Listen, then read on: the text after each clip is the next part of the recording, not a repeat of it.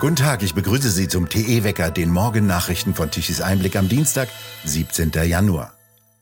Heute soll die Nachfolge der zurückgetretenen Verteidigungsministerin verkündet werden. Lambrecht hatte schriftlich mitgeteilt, dass sie Kanzler Scholz um ihre Entlassung gebeten habe. Der nahm an und dankte für ihre Arbeit. Sie nannte die Medienberichterstattung als Grund für ihren Rücktritt. Von eigenen Fehlern war nicht die Rede. Bild wusste bereits gestern Abend, dass weder Arbeitsminister Heil noch SPD-Chef Klingbeil noch Kanzleramtschef Schmidt das Ministerium übernehmen werden. Am Donnerstag sollen Ernennung und Vereidigung folgen. Am Freitag steht ein international sehr wichtiger Termin an.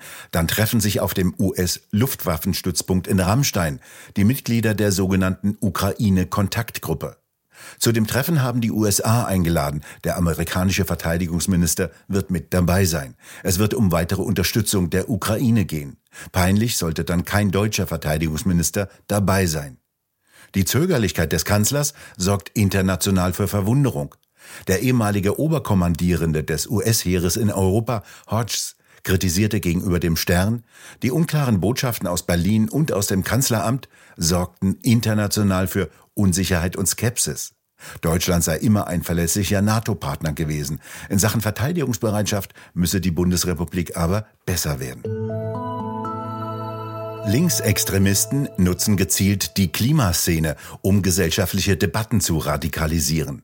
Dies hat der Verfassungsschutz festgestellt, wie aus der Antwort auf eine Anfrage der AfD-Bundestagsfraktion an das Bundesinnenministerium hervorgeht. Noch im November hat der Präsident des Bundesamtes für Verfassungsschutz, Haldenwang, der Gruppe Die letzte Generation einen Freibrief ausgestellt. Er erkenne jedenfalls gegenwärtig nicht, dass sich diese Gruppierung gegen die freiheitlich-demokratische Grundordnung richte, so Haldenwang seinerzeit. Und insofern sei dies kein Beobachtungsobjekt für den Verfassungsschutz. Jetzt hat die Antwort des Innenministeriums auf die AfD-Anfrage ergeben, dass der Verfassungsschutz zwar die Klimaszene nicht direkt beobachte, jedoch Linksextremisten, die versuchten, diese Szene zu unterwandern. Das Ministerium antwortete auf die Anfrage wörtlich, für Linksextremisten sind Klimaproteste aufgrund der hohen öffentlichen Aufmerksamkeit für das Thema und des oft jugendlichen Alters der Teilnehmenden besonders attraktiv. Gruppen wie Ende Gelände versuchten, Einfluss auf Klimaschutzgruppen zu nehmen, sie für ihre Ziele empfänglich zu machen, die Proteste zu radikalisieren und den Staat und seine Institutionen zu delegitimieren. Ihr vermeintliches Engagement für das Klima nutzten diese Gruppen als Deckmantel für die Behauptung, das kapitalistische System sei an der Erderwärmung schuld und müsse daher überwunden werden.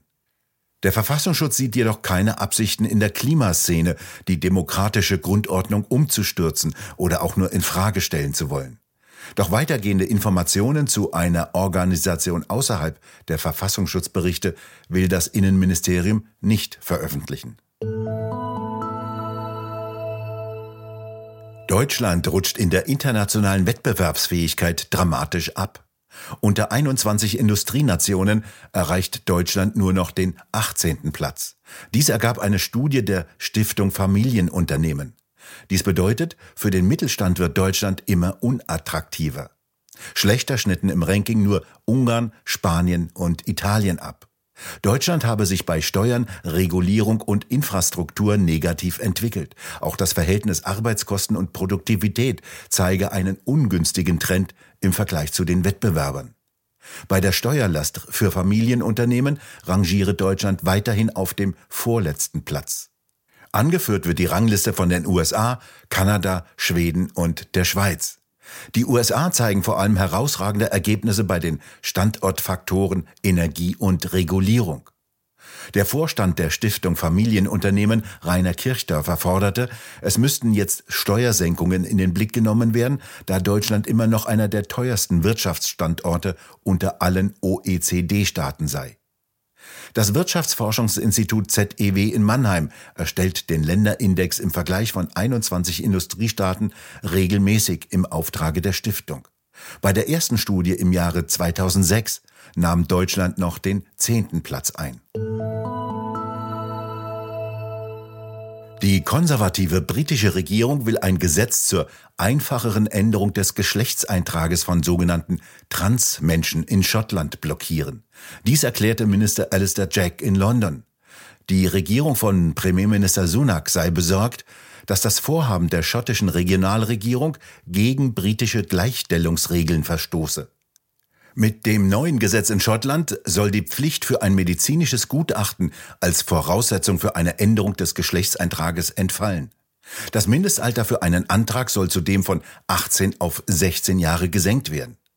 Die Dauer, in der ein Transmensch in seiner neuen Geschlechterrolle gelebt haben muss, soll statt zwei Jahre nur noch drei Monate betragen.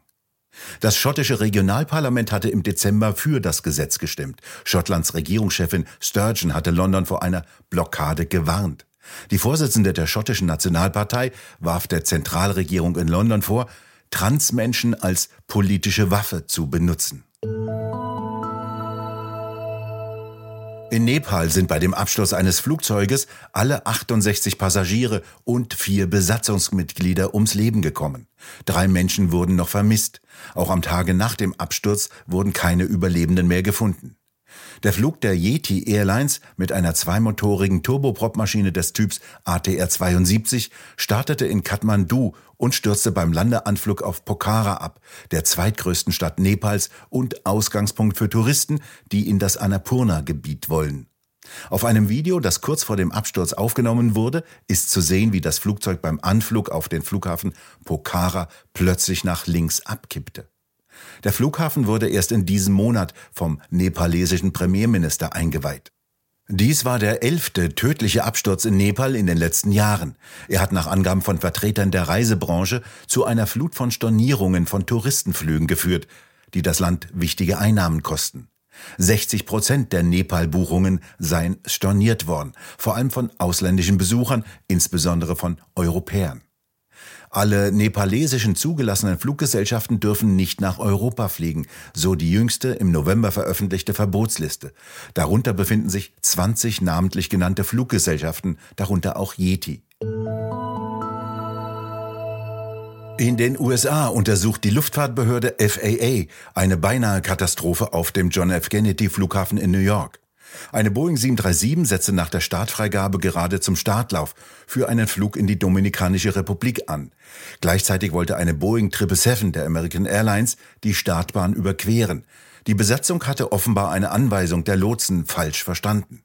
In Audiomitschnitten ist ein fluchender Lotse zu hören, der die startende Maschine panisch mehrfach aufforderte, den Start abzubrechen. Mit einer Vollbremsung gelang es der Besatzung, das Flugzeug kurz vor der anderen Maschine zum Stehen zu bringen und eine Katastrophe abzuwenden.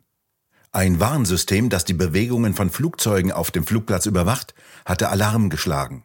Die Boeing 737 kehrte nach dem Startabbruch an den Flugsteig zurück. Der Flug musste verschoben werden. Kalt und frostig wird es in den kommenden Tagen. In den höheren Lagen fällt Schnee, in den tiefen Lagen bleibt es allerdings meist bei Regen. Im Norden neue kräftige Schneeschauer und recht windig mit Sturmböen an der Nordsee. In der Mitte bleibt es eher aufgelockert und teilweise trocken.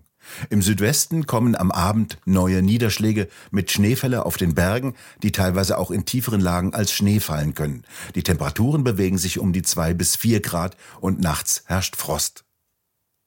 In Kalifornien kündigten die Wetterdienste immerhin nach den heftigen katastrophalen Stürmen für den Rest des Monats trockenes Wetter an. Lediglich für Mittwoch wird noch ein weiterer kurzer Sturm erwartet. Der Regen hat in einer Reihe von Gebieten den Wasserstand so ansteigen lassen, dass die Verluste der vergangenen Dürrejahre wieder ausgeglichen werden konnten. Deutschland benötigte gestern Mittag um 12 Uhr 67,6 Gigawatt elektrische Leistung. Davon kamen ganze 27 Gigawatt von den Windrädern.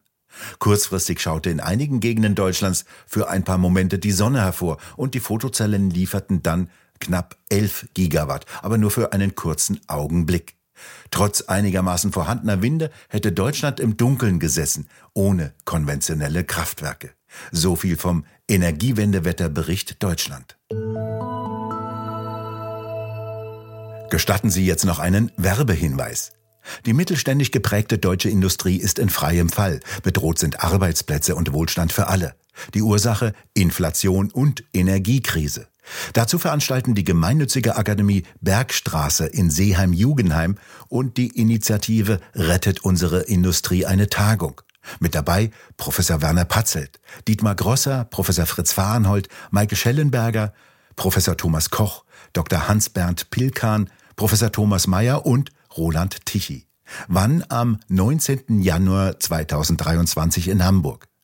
Die Veranstaltung selbst ist bereits ausgebucht. Sie können über einen Livestream daran teilnehmen, hier auf der Internetseite von Tichys Einblick. Also rettet unsere Industrie am 19. Januar im Livestream aus dem Grand Elysée in Hamburg. Näheres unter der Internetadresse rettet-unsere-industrie.de. Wir bedanken uns fürs Zuhören. Schön wäre es, wenn Sie uns weiterempfehlen. Weitere aktuelle Nachrichten lesen Sie regelmäßig auf der Webseite tichiseinblick.de und wir hören uns morgen wieder, wenn Sie mögen.